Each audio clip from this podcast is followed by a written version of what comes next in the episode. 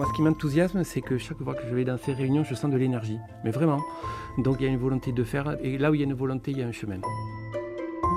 Ce qui me motive, c'est que la société civile aujourd'hui, euh, elle va dans le sens de ce qu'on a envie de défendre comme modèle agricole. Donc euh, la machine est en route, il faut juste réussir à la mettre sur les bons rails et euh, il y a toute une énergie derrière qui, pour moi, va dans le bon sens. Si on travaille qu'avec des gens qui sont déjà convaincus des mêmes choses, on n'est plus dans la coopération, on est dans l'autosatisfaction et ça va pas très loin. Pour ces nouveaux podcasts de la Fondation Zoein, je vous emmène dans la haute vallée de l'Aude. Nous sommes au sud de Carcassonne. Là-bas s'est créée une association de préfiguration de la coopérative de transition écologique. Son but, créer un territoire résilient et financer à terme des RTE, des revenus de transition écologique. Mais comment entraîner tout un territoire dans une dynamique de transition? Comment fédérer un maximum d'acteurs? On commence par une présentation de cette haute vallée de l'Aude par Joëlle Chalavou, une des premières à avoir rêvé ce projet. Elle est aujourd'hui coprésidente de l'association de préfiguration de la coopérative de transition écologique. c'est un territoire qui a une tradition rurale, surtout la vigne dans le nord et l'élevage au sud. Mais c'est un territoire aussi qui est marqué par le fleuve de l'Aude et donc par la force hydraulique. Et il y a une industrialisation à partir de l'électricité. L'électricité de la vallée de l'Aude est partie de Quillan, c'est-à-dire de l'amont de la vallée. Et il s'est installé pas mal d'industries tout au long de, la vallée, profitant de cette énergie, en particulier les usines Formica, des usines de meubles, des chapelleries. Petit à petit, cette énergie a perdu de son importance. Et ce qui a gagné du terrain, c'est le besoin d'être près des axes de communication et là, la vallée s'est retrouvée euh, enclavée, loin de tout, et du coup, il y a eu une perte énorme, une désindustrialisation énorme. Donc une économie florissante qui avait démarré assez vite, fin 19e, début 20e, et puis euh, première moitié du 20e siècle, a subi un déclin très fort dans les 30 dernières années et une sensation de ouais, d'abandon, d'échec un peu pour une partie de la population. Et en même temps, il y a beaucoup de néo-ruraux qui sont installés, même depuis 30, 40 ans. Donc ces deux énergies se croisent. Elles peuvent se compléter, mais quelquefois, ça, ça aboutit aussi à des incompréhensions. C'est combien d'habitants? Alors je crois qu'on est autour de 140 000, 140, 145 000. très dispersés parce qu'on n'a qu'une seule ville de 12 000 habitants qui est Limoux. À Quillan, on n'est plus que 3 000. Après, deux, trois grosses communes, mais essentiellement, on a des petites communes. La population, on dirait autochtone, traditionnelle, est vieillissante, mais il y a une forte arrivée de néo-ruraux, donc de beaucoup plus jeunes, mais qui ne sont pas plus riches. Ils viennent parce que le territoire leur plaît, qu'ils pensent qu'ils vont pouvoir développer autre chose, mais beaucoup galèrent quand même, donc il y a un fort taux de RSA. En revenu médian très bas, je ne sais pas exactement combien, mais je sais que ça fait partie vraiment des zones de pauvreté. On a même Médecins du Monde sur le secteur parce qu'il y a des gens qui n'ont plus accès ni à l'alimentation ni aux soins. Donc une assez forte pauvreté et en même temps un endroit où il fait bon vivre et qui attire beaucoup. Il y a beaucoup d'étrangers qui viennent s'installer. Euh, donc des contrastes, beaucoup de contrastes. La question agricole est centrale dans ce territoire rural. Et il y a un projet ambitieux qui fédère beaucoup d'acteurs du monde de l'alimentation dans la haute vallée de l'Aude. C'est le PAT, le projet alimentaire territorial. J'ai justement rendez-vous avec son coordinateur Thomas Galland, qui est également animateur à la maison paysanne à Limoux. Est-ce que vous avez l'impression que les terres, les cultures comme elles sont organisées en haute vallée de, l'Aude, euh, c'est cohérent ou est-ce que vous souhaiteriez des changements? Si l'objectif c'est euh, de développer une alimentation locale, effectivement, on en est loin dans le sens où, euh, bah, que ce soit en zone de plaine ou euh, la viticulture aujourd'hui occupe la quasi-intégralité des terres qui pourraient être consacrées à des activités plus vivrières, on va dire, du maraîchage, de l'arboriculture, des céréales. Historiquement, les vignes, elles étaient sur les coteaux, elles sont descendues en plaine par facilité, parce que c'est des terrains plus faciles à travailler, mécanisables, irrigables. Mais elles prennent la place finalement d'autres activités agricoles qui, elles, ne peuvent pas aller sur les coteaux. Donc, je ne sais pas s'il faudrait moins de vignes, mais il faudrait qu'elles remontent un peu plus sur les coteaux. Et en zone de montagne, on a cette difficulté principale qui est autour de, la PAC, euh, qui fait que, euh, à travers euh, l'argent que, touchent les éleveurs en zone de montagne, qui est quand même assez, comment dire, assez généreuse, il n'y a pas d'incitation financière à diversifier leur activité, puisque simplement enfin simplement, en tout cas, faire paître des animaux en zone de montagne est économiquement intéressant et donc il n'y a pas d'incitation à diversifier l'activité agricole sur ces terrains-là. Donc que ce soit en zone de plaine ou en zone de montagne, on a des difficultés majeures qui sont liées à la faible incitation à la diversification des, cultures et donc aussi derrière à euh, la difficulté d'avoir accès au foncier euh, pour diversifier l'activité. Le but de ce projet alimentaire territorial, c'est quoi? C'est que cette haute vallée de l'Aude, elle soit autonome au niveau alimentaire? C'est quoi le but premier? Le but premier, euh, je dirais qu'au-delà des objectifs euh, d'alimentation et effectivement d'autoproduction, c'est plutôt que tous les acteurs du monde alimentaire et agricole se mettent autour de la table et définissent un projet commun. C'est une gouvernance partagée autour des questions agricoles et alimentaires. Qu'est-ce qui vous manque? Qu'est-ce qui n'est pas produit ici? Oula, il y a beaucoup de choses qui ne sont pas produites ici, malgré le fait qu'on ait quand même une agriculture assez diversifiée. Et puis si on prend à une échelle un peu plus large au niveau de l'Aude, on a quand même la chance d'être sur un territoire euh, avec des conditions pédoclimatiques assez différentes qui permettent pas mal de choses. Euh, mais globalement, ce qu'il manque, c'est comme dans beaucoup de territoires, c'est la production d'agriculture, on va dire, plus vivrière sur des fruits, des légumes, des céréales, des légumineuses. Voilà ce qui on peut imaginer qu'on posera, on l'espère, euh, un peu plus massivement l'assiette de demain. On est dans une région qui connaît l'exode rural? Oui, euh, et qui le connaît d'ailleurs depuis très très longtemps. Euh, moi, je ne suis pas originaire du coin, mais quand je suis arrivé, je me suis un peu documenté. Et ce qui m'a toujours surpris, c'est que dans la haute vallée de l'Aude, le pic de population, c'est 1850.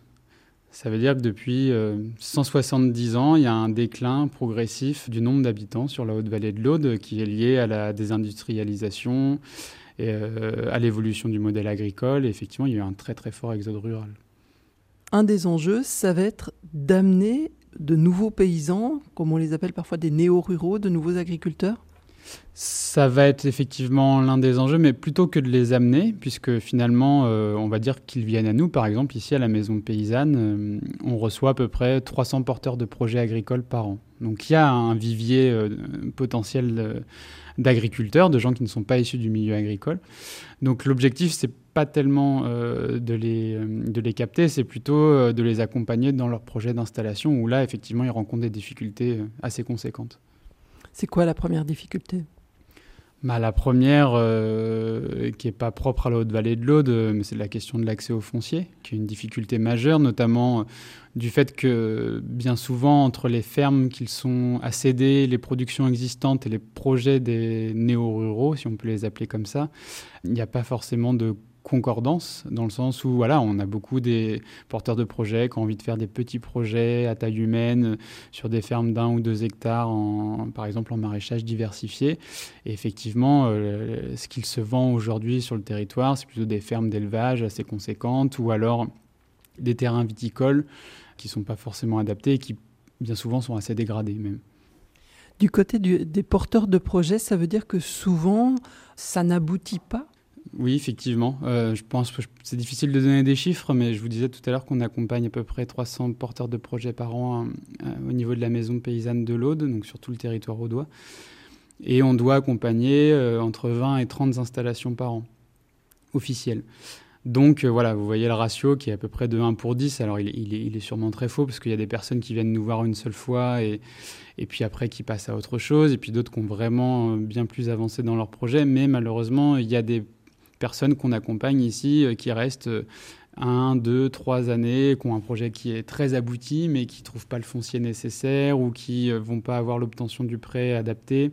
Il y a énormément de difficultés qui se mettent sur la route des porteurs de projets, notamment ceux, comme on disait tout à l'heure, qui sont de plus en plus nombreux, qui sont aujourd'hui d'ailleurs majoritaires, qui ne sont pas issus du milieu agricole et pas issus du territoire. Parce qu'il y a aussi bah, d'une part cette difficulté d'accès au foncier et, à une exploitation euh, existante, mais aussi euh, la question de l'implication dans le territoire, la connaissance des acteurs, et souvent l'accès au foncier, ça se joue aussi là-dessus, sur du bouche à oreille, des connaissances entre, voisins, collègues. Donc voilà, il y a ces difficultés majeures aujourd'hui qui existent.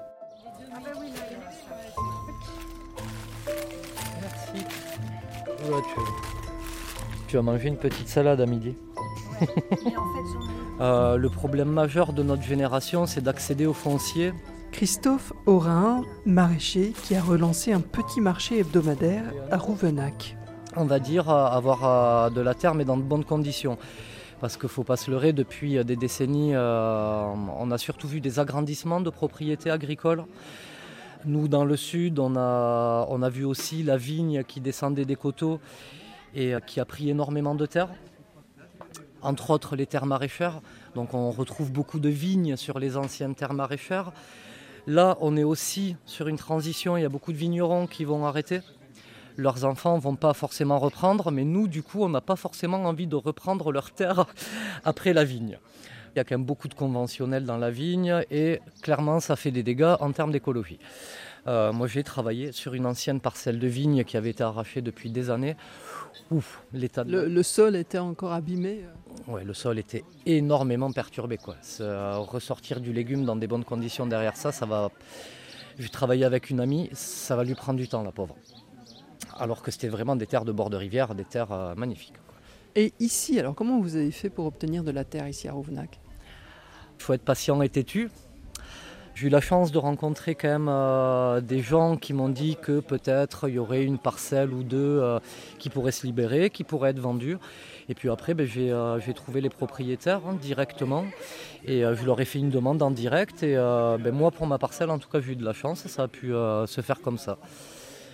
Vous avez été aidé pour l'acquisition C'est grâce à ma famille, en fait, un petit héritage que j'avais. Et, et voilà, j'ai pu accéder au foncier grâce à ça. Pas d'aide Non, sans subvention, sans, euh, sans prêt à la banque, euh, voilà. Comment vous êtes perçu ici par, par, les gens du coin? Vous êtes un peu ce qu'on appelle un néo-rural, vous vous installez, vous commencez à cultiver différemment les autres. Comment vous êtes euh, perçu? Qu'est-ce qu'ils disent de vous? On va dire que ça, c'est un, peu, c'est un peu les campagnes françaises. Il faut quand même montrer patte blanche pour être euh, accepté dans les campagnes. C'est pas forcément si facile que ça au début, on va dire. Les gens ont besoin de voir des résultats. Le fait est que euh, ben, depuis trois ans, les gens euh, du village, malgré leur petite réticence, parce que c'est vrai que nous, on n'était pas forcément dans les circuits classiques, hein, que ce soit en termes d'agriculture ou même de courant de pensée ou quoi. Et il y a eu des petits clashs, il y a eu mais par la force des choses, les gens sont quand même contents de voir la place du village qui reprend vie et d'avoir des petits services vraiment à proximité de chez eux. Parce qu'on est quand même dans des campagnes où il y a beaucoup de gens euh, âgés, vraiment. Et que euh, bah, c'est quand même une réponse à des besoins concrets, moi je trouve, que de leur amener des légumes comme euh, les légumes du jardin au pied de leur porte. quoi. Comme coordinateur de ce projet alimentaire territorial, Thomas Galland, vous êtes aussi intéressé à ce qui se passe du côté de cette association de préfiguration de la coopérative de transition écologique, euh, avec euh, ce projet de RTE, donc le revenu de transition écologique, qui permettrait peut-être de soutenir certains des porteurs de projets auxquels vous, vous êtes confrontés. Oui, effectivement, le, le projet de RTE s'inscrit totalement dans dans l'idée euh, qu'il y a derrière le PAT de pouvoir soutenir des activités vertueuses, enfin moi je le vois comme ça en tout cas, à travers un dispositif euh, euh, de revenus accessibles pour les personnes qui développeraient des activités écologiquement viables et soutenables. Parce que bien souvent, la phase d'installation agricole est une période où il y a plutôt du déficit, parce qu'il faut investir, puisque l'activité n'est pas encore totalement productive quand on plante par exemple des arbres ou quand on se met à la vigne. Donc effectivement, euh, l'idée, ça pourrait devenir compenser cette période de difficile euh, pour un porteur de projet sur une installation agricole. Euh, vous nous avez dit aussi que tout le travail que vous faites, c'est aussi un travail de, de, fédération, d'aller voir un petit peu tous les acteurs. pourquoi c'est aussi important quand on est sur des domaines comme l'agriculture de, travailler avec tout le monde? C'est hyper important parce que, d'une part, euh, dans le monde agricole, il y a énormément euh, de structures. Euh, par exemple, là, autour du PAT, on a une trentaine de structures sur un petit territoire de 40 000 habitants. Donc, c'est vous dire effectivement la myriade de, entre des associations, structures institutionnelles, collectivités territoriales qui peuvent graviter autour de ce travail-là. Et la deuxième chose, c'est parce que l'agriculture, aujourd'hui, ça va questionner énormément de sujets, euh, c'est-à-dire euh, l'économie d'un territoire, l'aménagement de ses paysages, de, son territoire, euh, les questions de santé. On a par exemple Médecins du Monde qui participe au PAT parce qu'il y a des questions de santé derrière l'alimentation aussi. C'est toutes ces externalités, on va dire, de l'agriculture qui font qu'aujourd'hui ça doit être un sujet de société et qu'il est nécessaire de s'asseoir autour de la table pour en discuter et discuter précisément sur ce sujet.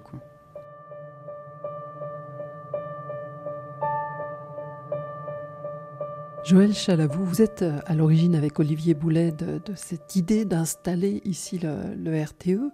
Comment vous avez découvert euh, ce revenu de transition écologique euh, qui a été créé par Sophie Sfatone Comment ça s'est passé ça? Ben, Ça s'est passé par un travail politique. C'est-à-dire que Sophie Swatton a présenté ce concept du revenu de transition écologique à des journées d'été d'Europe Écologie Les Verts. Je faisais partie du groupe local de Carcassonne. Une de nos collègues est revenue enthousiasmée par ce qu'avait dit Sophie. Euh, j'ai été chargée de prendre contact avec elle. Et d'autant plus que moi, j'étais euh, membre, enfin, j'étais coprésidente d'un PTCE, c'est-à-dire Pôle territorial de coopération économique, dont elle parle dans son livre comme étant un des appuis possibles, parce qu'on travaille déjà sur la coopération. Et quand je l'ai appelée pour demander si elle pouvait venir euh, parler avec nous et nous présenter euh, ce qu'était le concept du RTE, elle m'a dit, moi, ça m'intéresse bien de venir expliquer, mais ce qui m'intéresserait encore plus, c'est de faire des expérimentations. Et donc, quand je lui ai dit qu'il y avait un PTCE, une CAE, une, euh, coopérative d'activité emploi, ben, ça l'a intéressé. Moi, j'en ai parlé au PTCE, à la CAE, et on a eu envie de façon collective, enfin surtout moi, à vrai dire, mais, pas mal de gens qui étaient quand même intéressés derrière. Et ça s'est fait assez vite. Hein. On a pris les premiers contacts début d'année et euh, au mois de juillet suivant, la première convention était signée. Quand on parle de transition écologique, tout le monde n'est pas a priori concerné. Donc on a commencé avec ceux qui l'étaient. Ils sont déjà nombreux, ils font déjà beaucoup de choses. Donc forcément, on a travaillé d'abord avec eux, mais on se rend bien compte qu'il ne faut pas qu'on reste enfermé il faut faire ça progressivement parce qu'on augmente le nombre, on diversifie, il faut arriver à se comprendre sans rester enfermé dans un milieu. Parce que si on travaille qu'avec des gens qui sont déjà convaincus des mêmes choses, on n'est plus dans la coopération, on est dans l'autosatisfaction et ça va pas très loin. Donc il faut qu'on arrive à se confronter à d'autres sans que ça soit de la confrontation euh, agressive, mais au contraire euh, de la découverte. Et le travail qu'on mène en ce moment sur l'alimentation et l'agroécologie avec les stagiaires, nous aident à ça, parce que eux ont fait cette démarche de choisir des panels pour leurs ateliers de gens différents. Si on résume, un noyau fort qui s'élargit progressivement à des gens qui sont déjà intéressés par toutes les questions de transition écologique, et puis peut-être dans un troisième temps, une fois qu'on a une identité qui est, bien posée, quelque chose qui est assez stable, d'ouvrir encore plus largement, de communiquer encore plus largement. Oui, c'est ça. Enfin, c'est pas aussi euh, aussi clair dans la progression. C'est un peu schématique, hein, ouais. Mais c'est effectivement l'idée. C'est le noyau dur, puis des cercles euh, progressivement qui s'élargissent pour arriver à toucher l'ensemble du territoire. Ici, il y a aussi sur ce territoire de la recherche-action. Euh, vous avez embauché dernièrement euh, quatre stagiaires, des, jeunes étudiants de Toulouse qui sont en master. Quel est l'intérêt pour vous de collaborer avec des universitaires? L'intérêt, il est fondamental. Déjà, la proposition du RTE vient d'une universitaire. Et donc, c'est une proposition qui sort d'une pensée. Et on le confronte continuellement à la réalité. Et pour moi, c'est aussi une des choses qui m'ont beaucoup plu, parce que moi, j'ai travaillé dans la recherche et j'ai toujours trouvé que le quotidien et la recherche étaient deux mondes séparés et de façon euh, très regrettable, parce que c'est tout ce qu'on vit au quotidien qui peut nourrir la recherche.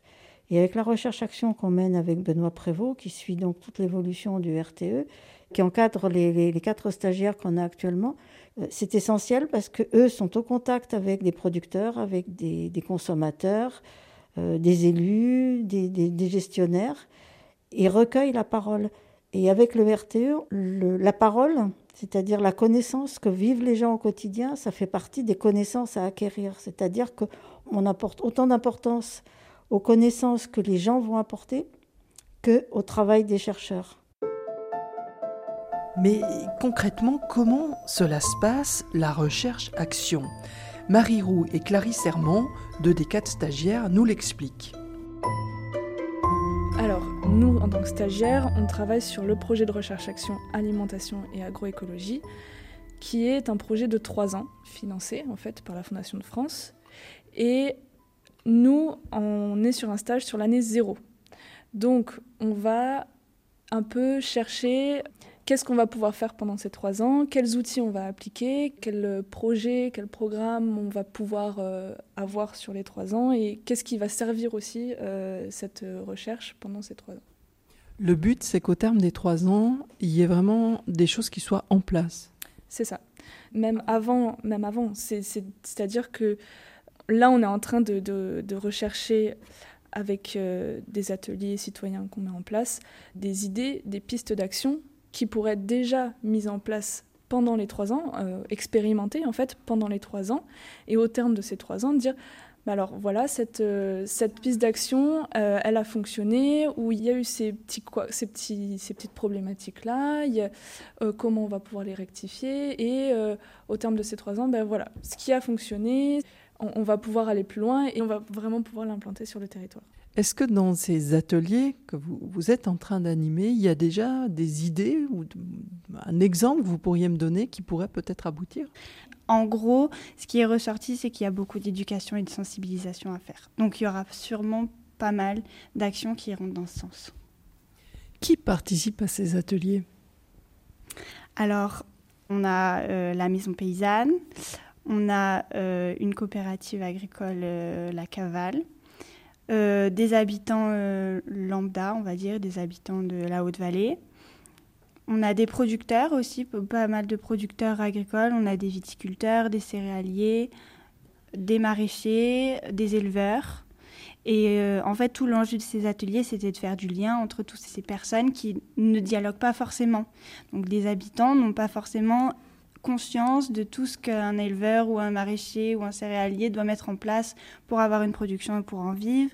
Et inversement, euh, des fois, les, agriculteurs sont un peu coupés des besoins et, des envies des, habitants. Il y a eu la, question de, l'emploi euh, agricole.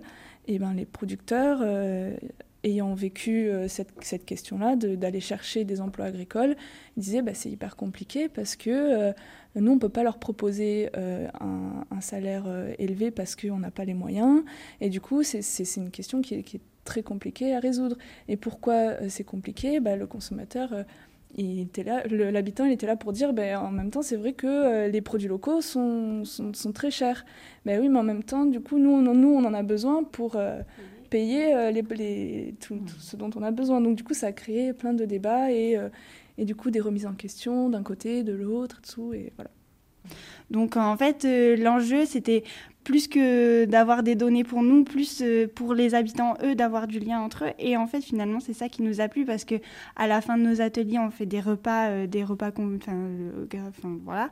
Et il y a énormément de discussions entre les personnes, des personnes qui échangent des coordonnées, etc. Et on trouve ça super. Nous, ça nous a limite, c'est ça qui nous a le plus euh, réjoui que des résultats qu'on va avoir finalement à la fin. Donc et donc là, on le comprend bien, c'est vous n'avez pas pris tous des gens qui se connaissent déjà, qui sont dans un réseau écologique déjà bien organisé, c'est beaucoup plus large. Exactement. Après cet échantillon-là, on sait qu'ils sont quand même plus ou moins proches. On n'a pas euh, l'extrême euh, qui est euh, l'agriculteur conventionnel ou la personne qui va tout le temps au supermarché. Qui... Ça, on n'a pas réussi à les, à les atteindre finalement. Donc ça, c'est quelque chose, par exemple, dans les trois ans qu'il va falloir améliorer, puisqu'il va falloir trouver comment aller chercher ce public-là et finalement les intéresser pour qu'ils puissent venir. Et élargir encore voilà, c'est élargir encore plus. Donc là, on est quand même pas mal parce qu'on a quand même pas mal de personnes qui se connaissaient pas et des techniques assez différentes, mais c'est encore dans notre échantillon, c'est encore minoritaire les personnes qui pensent très différemment. Donc, il va falloir élargir.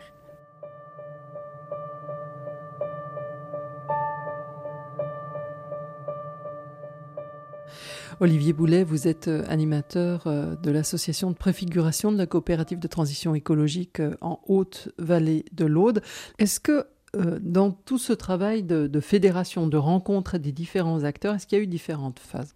Donc d'abord, pour la préparation du premier forum, il y a eu d'abord des entretiens individuels. Donc ça, c'était sur avril-mai 2019. Ensuite, il y a eu ce forum de deux heures autour du, du, RTE. Donc il y a fait venir pas mal de monde, il y avait 80 personnes. C'est là que Sophie Swatton a pu euh, présenter le concept. Et puis il y a eu des, voilà, des ateliers sur différentes thématiques. C'était des formats où aussi au début il y avait des experts qui venaient sur les sujets. Donc la première réunion c'était sur les enjeux écologiques. Et puis ensuite il y avait différents ateliers pour que les gens puissent exprimer euh, qu'est-ce qui était le plus important pour eux comme enjeu, quel projet ils avaient envie de mener. Voilà. Et donc il y a eu une première réunion sur les enjeux écologiques une deuxième sur les enjeux sociaux, et la troisième, c'était comment faire écosystème.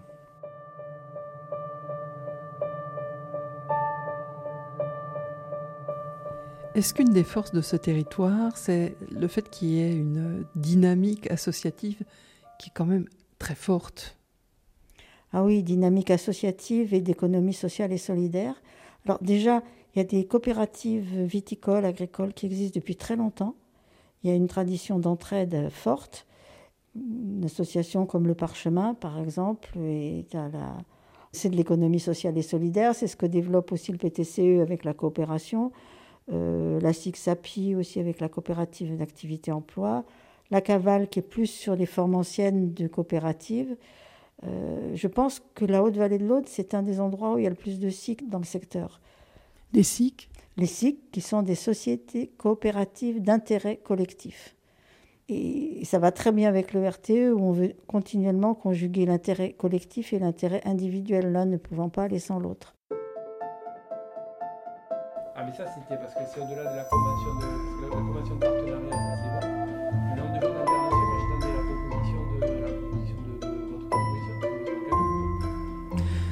Christophe Bonnemort, vous êtes euh, bien occupé. Je vous rencontre euh, ici en fin de journée. Vous êtes euh, directeur général de la coopérative Caval. C'est une grosse coopérative ici, hein, dans la Haute-Vallée de l'Aude. en arrivant sur Limoux, j'ai vu des, grands bâtiments. C'est vous qui récoltez les céréales. C'est vous qui fournissez aussi aux agriculteurs, aux viticulteurs, aux maraîchers, aux éleveurs, tout ce dont ils ont besoin comme matériel. Vous faites de l'huile, du compost, vous distillez. Euh, vous distribuez également vos produits hein, via euh, les magasins gamme vert. On est d'ailleurs juste derrière un, gamme vert. Et puis vous faites aussi, j'ai vu sur votre site, une crème religieuse de citron bio qui a l'air euh, fameuse. Oui, alors bonjour. tout est relatif. Non, on est une coopérative à taille humaine, mais c'est vrai qu'on fait partie du patrimoine de la, de la Haute-Vallée, de cette région. En fait, d'ailleurs, le centenaire de la coopérative. Et, la coopérative euh, représente 700 adhérents donc, euh, sur l'ensemble de ces cinq branches que vous avez citées tout à l'heure et elle occupe euh, une cinquantaine de salariés. Qu'est-ce qui vous a intéressé dans l'association de préfiguration de la coopérative de transition écologique? Pourquoi est-ce qu'aujourd'hui vous êtes un des membres de ce conseil d'administration? Alors il y a trois raisons. Euh, la première, c'est que nous faisions euh, également partie au départ de l'association 3.EVA, donc qui, était un, qui portait un pôle territorial de coopération économique en fait, c'est une association de différents acteurs, ça peut être des associations de formation, des entreprises, et, qui, en fait, en utilisant les méthodes de l'économie sociale et solidaire, vise à, créer de la valeur ajoutée, soit sur une filière, soit sur un territoire. Voilà. Et donc, dans l'objectif de ce PTCE, il y avait effectivement d'assurer la transition écologique sur la haute vallée euh, de l'Aude. Donc ça, c'est la première raison. La seconde, c'est que en tant qu'acteur, euh, et notamment euh, avec notre distillerie, de la bioéconomie, notamment de l'économie circulaire, on était très intéressé par effectivement tout ce qui pouvait potentiellement permettre euh, une meilleure utilisation de ce qu'on appelle les biodéchets. Et la troisième chose, c'est que on a quand même une partie de la population des agriculteurs qui sont paupérisés donc euh, qui ont du mal à toucher un, revenu euh, correct et, qui sont aussi, eux, des acteurs de la transition écologique lorsqu'ils se mettent en à la conversion de l'agriculture biologique, lorsqu'ils entretiennent les chemins, lorsqu'ils font, euh, eux aussi, ils utilisent du compost. Donc, c'était c'est les, trois grandes raisons qui ont fait qu'on a œuvré pour que cette cette association de préfiguration voit le jour et puis surtout qu'elle arrive à se constituer en tant que coopérative. Euh, ça veut dire que vous, comme coopérative agricole, disons-le, ça vous fait pas peur la transition écologique parce que ça peut aussi faire peur. Il y a, parfois quand même des exigences qui sont difficiles à, à, remplir. Parfois, il y a évidemment des conflits. Comment vous avez réagi? Comment aussi vos membres réagissent quand on leur parle? Transition écologique on est acteur de la transition écologique. Alors c'est vrai qu'on est aussi, euh, vous l'avez rappelé, vendeur de produits d'agrofourniture. Donc euh, tous les agriculteurs ne sont pas en agriculture biologique. Un certain nombre d'agriculteurs euh, utilisent encore des, des, produits phytosanitaires, des engrais de synthèse. Donc il y a deux façons de faire. Soit on fait la révolution de suite, soit on essaie de changer les choses de façon progressive. Nous, on est plutôt un des acteurs qui essaie de changer les choses de façon progressive. Alors effectivement, il faut amener nos agriculteurs à changer leurs pratiques pour effectivement être des acteurs de la transition écologique. On a essayé de passer de l'engrais de synthèse à de l'engrais organique euh, avec notre compost de marc de raisin. On a essayé de diminuer les doses de, produits phytosanitaires et notamment d'anticiper l'arrêt des néonicotinoïdes, l'arrêt du, enfin en tout cas la diminution, voire l'arrêt du glyphosate. Euh, donc la non-utilisation des produits euh, CMR, cancérigènes, mutagènes et reprotoxiques. Donc effectivement, on essaie de changer les choses de l'intérieur. Voilà quoi on, œuvre et on, on essaye de ne pas opposer non plus les agriculteurs. Alors c'est vrai que quand on est dans certaines réunions, on, est catalogué comme les vecteurs de l'agriculture conventionnelle. Je pense qu'il faut dépasser ce débat. Il ne faut pas opposer les agricultures, mais au contraire faire en sorte qu'elles convergent vers un même point. C'est effectivement une agriculture beaucoup plus durable. Ça veut dire qu'il est essentiel pour vous de ne pas s'enfermer dans un entre-soi, qu'on n'ait pas des pros de la transition qui resteraient entre eux euh, de même couleur politique, de même sensibilité. Pour vous, là, il y a vraiment un enjeu fondamental si on veut réussir une transition sur un territoire. Oui, parce qu'on ne, réussira pas la transition sans les acteurs. Et que je sache, aujourd'hui, euh, la majorité des agriculteurs sont des agriculteurs qui font de l'agriculture conventionnelle. Quand certains disent qu'il faudrait euh, essayer que la haute vallée de l'Aude soit plus autonome, produise plus euh, ses légumes, ses fruits, et qu'en ce sens-là, il y a peut-être un peu trop de vignes sur des terrains qui pourraient être bons pour le maraîchage, etc. Comment vous réagissez? Est-ce que vous, vous, pensez aussi à dans dix ans ce qu'il faudrait bouger? Alors, je ne sais pas s'il y a trop de vignes. En tout cas, il n'y a pas assez de fruits et légumes. Il n'y a pas assez de céréales. Il n'y a pas assez. Alors, je ne dirais pas il n'y a pas assez de viande. En tout cas, il n'y a pas assez de, circuits commerciaux qui font que la, viande qui est produite ici soit consommée ici. Il n'y a jamais eu autant de vignes qu'en ce moment. Si les viticulteurs arrivent à vivre de cette vigne, c'est bien. Mais effectivement, je crois qu'il faut qu'ils pensent de suite aujourd'hui à plus tard lorsqu'il y a des accidents climatiques qui se répètent, du fait d'un dérèglement qu'aujourd'hui personne ne conteste, il faut qu'ils se posent la question quand on n'a que de la vigne et qu'on gèle, ben, effectivement, c'est l'ensemble du revenu qui est mis en difficulté. je vous interroge. Oui, ça veut dire qu'il y a déjà euh, des conséquences climatiques visibles euh, qui, qui posent problème ici. Ah, ah oui, aujourd'hui, on a, il y a une fréquence de grêle, il y a une fréquence de gel qui ne se retrouvait pas euh, jusqu'à présent. Et puis, en, tendance, effectivement, on a des, dates de récolte, que ce soit des, moissons ou des, ou vendanges, qui se sont euh, fortement avancées, notamment sur les vendanges. Donc oui, on y est, je pense qu'on y est. Alors, c'est toujours difficile, la mémoire humaine, elle est vraiment courte. Alors, on essaye il y, a eu des changements, on essaye de s'adapter, les techniques évoluent. Et c'est vrai que la transition écologique, c'est pas revenir à la bougie et, au, charabeu. Hein. Donc, même s'il y en a qui, le mettent en avant parce que c'est effectivement, ça peut être vendeur. Non, aujourd'hui, on a des technologies modernes pour prévenir les maladies, pour euh, pouvoir euh, intervenir dans les cultures sans forcément des produits chimiques. Il y a deux choses, c'est que le groupe est toujours plus fort que le plus fort du groupe. Donc, ça, c'est vrai que de toute façon, on ne réussit que collectivement. C'est d'ailleurs pour ça que je travaille dans une coopérative et les et c'est ensemble qu'on trouve les solutions, c'est pas tout seul. Pour moi, c'est la principale clé d'extrapolation qu'il faudrait euh, retenir. Ce mécanisme du revenu de transition écologique, il n'est pas encore en place, il est en, discussion. Euh, qu'est-ce qui vous enthousiasme? Qu'est-ce qui vous fait peut-être un peu douter? Comment vous voyez les choses? Quelle est votre sensibilité?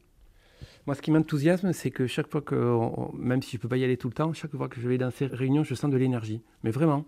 Donc, il y a une volonté de faire. Donc, et là où il y a une volonté, il y a un chemin.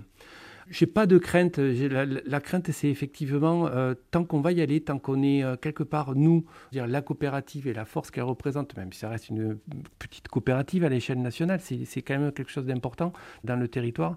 Tant qu'on y est, tant que euh, le président de cette coopérative, le directeur, les administrateurs et, quelques cadres font l'effort effectivement de s'ouvrir, de se confronter, de chercher des solutions.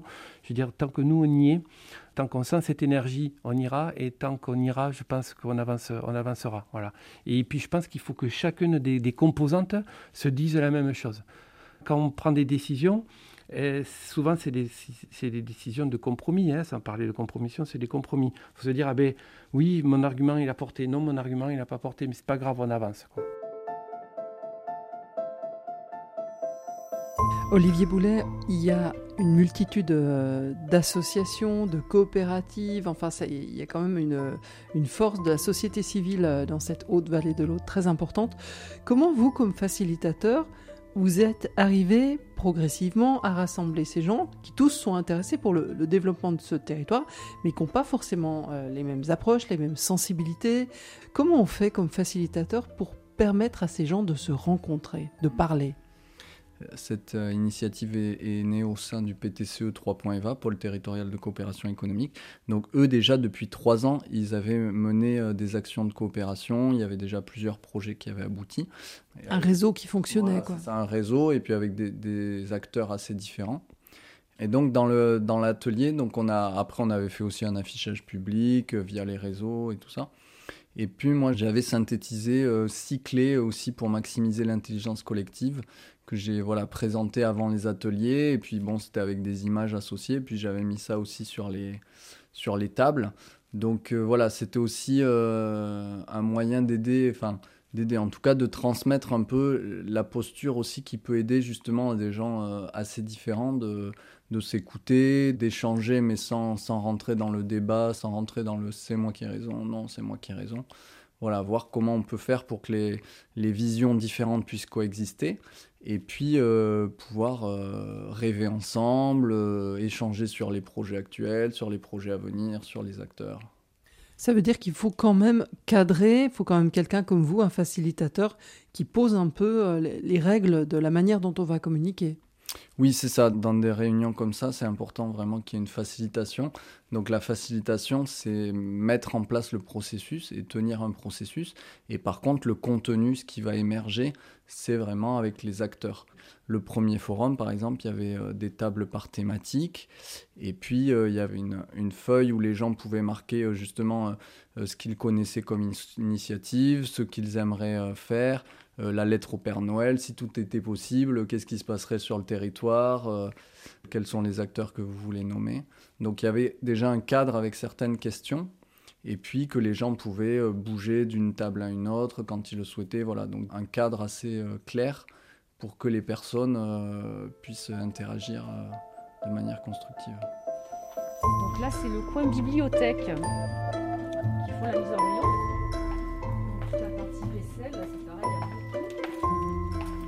on est sur l'arrière du magasin, donc c'est tout ce qui meuble euh, une maison, hein, donc petits meubles, gros meubles. Je suis dans les locaux du Parchemin avec sa directrice Florence François. Alors pour vous donner une idée, le Parchemin c'est une sorte d'Emmaüs local. là donc c'est un peu l'arrière boutique que je vais vous montrer parce que c'est là où ça fourmille, on va dire.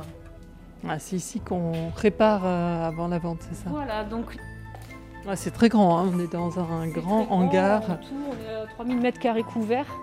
Ah, on est un lundi, il n'y a personne qui travaille, mais quand il y a euh, euh, tous les salariés qui sont là, c'est une ruche, il y a combien de personnes? Une ruche, alors là, entre la partie d'atelier derrière et ce qu'on appelle l'accueil-tri, euh, ils sont 22.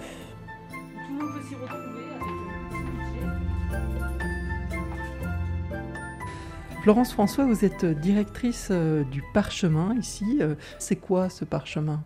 Alors ce parchemin euh, a été créé il y a bah, tout juste 30 ans par une, poignée d'hommes et de femmes qui étaient déjà convaincus par des questions écologiques et sociales.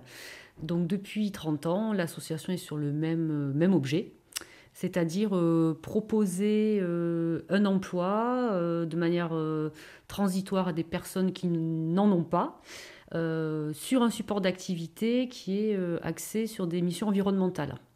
Et à ce jour, nous avons 65 salariés. Est-ce que dans un premier temps, quand Joël et Olivier viennent vous rencontrer, vous vous dites oh, encore des réunions en plus, encore quelque chose de plus Est-ce que vous avez quand même un frein Alors, des réunions en plus, des choses en plus, euh, oui, mais ça croisait aussi avec les prochains objectifs aussi du, projet du parchemin, qui était aussi d'ancrer davantage euh, notre action euh, écologique sur le territoire. Donc, de fait, ça veut dire un maillage avec les acteurs beaucoup plus fort, ça veut dire des interactions plus fréquentes, mais moi je crois au fait que ben, le temps qu'on passe aujourd'hui, ça sera du temps de gagner pour euh, l'objectif commun, voilà, autour de la transition écologique et sociale euh, dans tous les cas. Donc c'est de l'énergie maintenant, mais je pense pour des actions plus percutantes plus tard.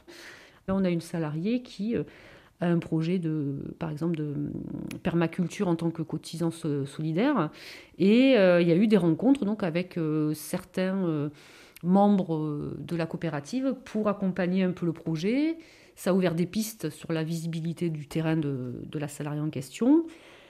Cette salariée a également participé au, je crois, à un ou deux, je ne sais pas, euh, ateliers qu'il y a eu autour de la hum, transition alimentaire sur le territoire.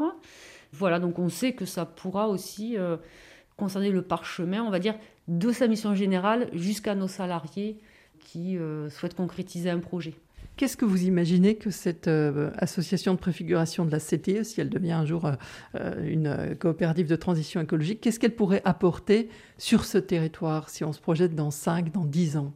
Alors, je pense qu'elle pourrait apporter donc déjà de la, voilà, de la création d'emplois dans un territoire un peu sinistré au niveau de l'emploi, une exploitation respectueuse de, bah, de cette belle région très boisée et avec laquelle on peut faire beaucoup de choses. Euh, donc je pense que c'est un petit peu le, euh, un cercle vertueux, c'est-à-dire que tant qu'on arrivera à créer de l'emploi pour des personnes qui à la base ont des difficultés pour trouver un emploi, déjà ça les mettra dans une dynamique locale dans laquelle aujourd'hui ils sont un peu exclus, assez isolés. Et après, sur la partie, euh, je pense qu'il y a aussi la coopérative doit faire aussi un travail auprès des, je pense, des consommateurs. Alors je ne sais pas quel travail, comme dans une balance, il faut que les deux versants soient peut-être euh, questionnés, concernés. Donc le, producteur qui s'installe dans une démarche euh, écologique et le consommateur, ben, comment ils peuvent être plus nombreux pour consommer euh, localement. Je pense qu'il y a encore plein de choses à inventer pour faciliter la consommation à un coût qui est raisonnable par rapport au niveau de vie de chacun. Pense la question centrale, c'est de savoir comment est-ce que d'une part... Thomas Galland. On arrive à maintenir une activité euh, agricole forte autour de la viticulture parce qu'elle est essentielle pour le territoire, mais aussi comment est-ce qu'on arrive à la diversifier pour avoir une meilleure euh, et une plus forte quantité d'alimentation locale. On peut aller que lentement? C'est une bonne question. Euh, on aimerait que ça aille plus vite, mais effectivement, on peut aller que lentement parce qu'on n'a pas tous les tenants et aboutissants, nous, structure, euh, euh, on va dire, d'accompagnement, euh, dans le sens où, d'une part, ne faut pas se cacher, on a quand même des budgets très limités. là, on espère que dans les temps qui vont venir, on va en avoir un petit peu plus. Et malgré tout, le temps de l'agriculture est un temps assez lent, parce que voilà, c'est le temps d'une activité économique ou d'un projet de vie, comme on disait tout à l'heure. Donc le temps de la transmission, le temps de l'évolution, elle est quand même effectivement assez lent. Vous la voyez comment, cette haute vallée de l'Aude, dans, dans 5 ans, dans 10 ans? Vous la rêvez comment? Je la rêve euh, avec des villages repeuplés. Et surtout repeuplés avec une, démographie euh, bien équilibrée, des jardins, des maraîchers qui permettent de nourrir tout le monde sans avoir à faire des kilomètres, plus de compréhension entre les anciens et les nouveaux et avec euh, des services publics dans ces campagnes puisqu'elles sont repeuplées. Mais je pense que c'est tout à fait possible parce qu'on a eu l'exode rural, maintenant on a des métropoles qui craquent devant les crises écologiques et sociales, des gens qui reviennent. Donc si on répond vraiment aux enjeux qui se présentent maintenant, ça peut très bien se faire. Et l'innovation, le, le renouveau peut très bien partir de la ruralité qu'on cultive là actuellement.